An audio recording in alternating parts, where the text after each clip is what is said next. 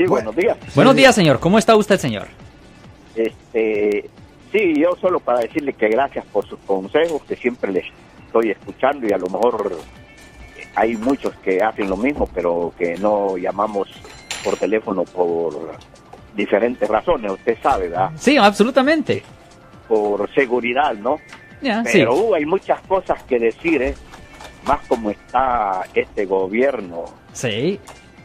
Y, pero para la próxima, a ver si hablo para que salga, eh, ¿verdad? En la radio. Pues ahorita estamos en vivo en las redes sociales. O si usted me quiere hacer una pregunta, me la puede hacer ahorita, señor. Este, oh, ok. Estamos en Facebook, estamos en vivo. al público, ¿verdad? Esto va al público.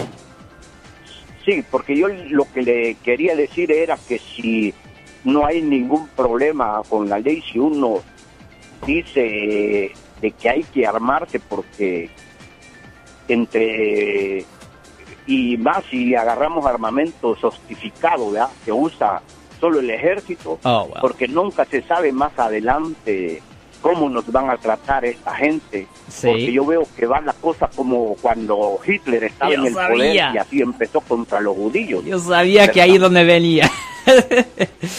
Ah, y honestamente no puedo, yo no puedo refutar ni disputar eso. Tiene algo de razón. Am, obviamente hay ciertas armas que las personas no pueden poseer.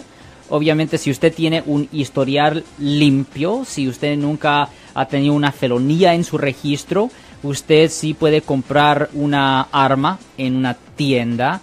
Ah, obviamente no puede tener las mismas armas que tiene el ejército, no puede tener ese tipo de arma, pero sí se puede armar de una forma razonable, señor. Sí, porque es en, en caso de que de verdad pase lo mismo que les pasó a los judíos, que a nosotros Sí. los que hablamos español no nos vaya a pasar lo mismo. Lo único que ahora pues la cosa cambiaría porque todos sabríamos ese momento clave, ¿va? Sí, bueno, recuerde que ah, cosas son un poco diferentes aquí. Por ejemplo, la segunda enmienda de la Constitución de los Estados Unidos dice específicamente que ah, la persona común sí tiene el derecho de ah, armarse. Ah, y, ah, y si usted no tiene ningún historial feo, usted tiene, ah, usted tiene esa opción. Sí, claro. Este, ok, muchísimas gracias por todo y ahí los estamos escuchando siempre. Sí, muchas Con gracias, Marco señor. Gutiérrez, ¿verdad? Siempre El estamos mejor aquí. programa y entre mujeres también. Siempre Thank estamos you. aquí respondiendo a las preguntas que la gente tiene con respecto a los casos penales, Marcos. Yo soy el abogado Alexander Cross. Nosotros somos abogados de defensa criminal. That's right. Le ayudamos a las personas que han sido arrestadas y acusadas por haber cometido delitos. Si alguien en su familia o si un amigo suyo ha sido arrestado o acusado, llámanos para hacer una cita gratis. Llámenos para hacer una cita. Ese número es el 1 800 530 1800. Estamos aquí en toda la área de la Bahía.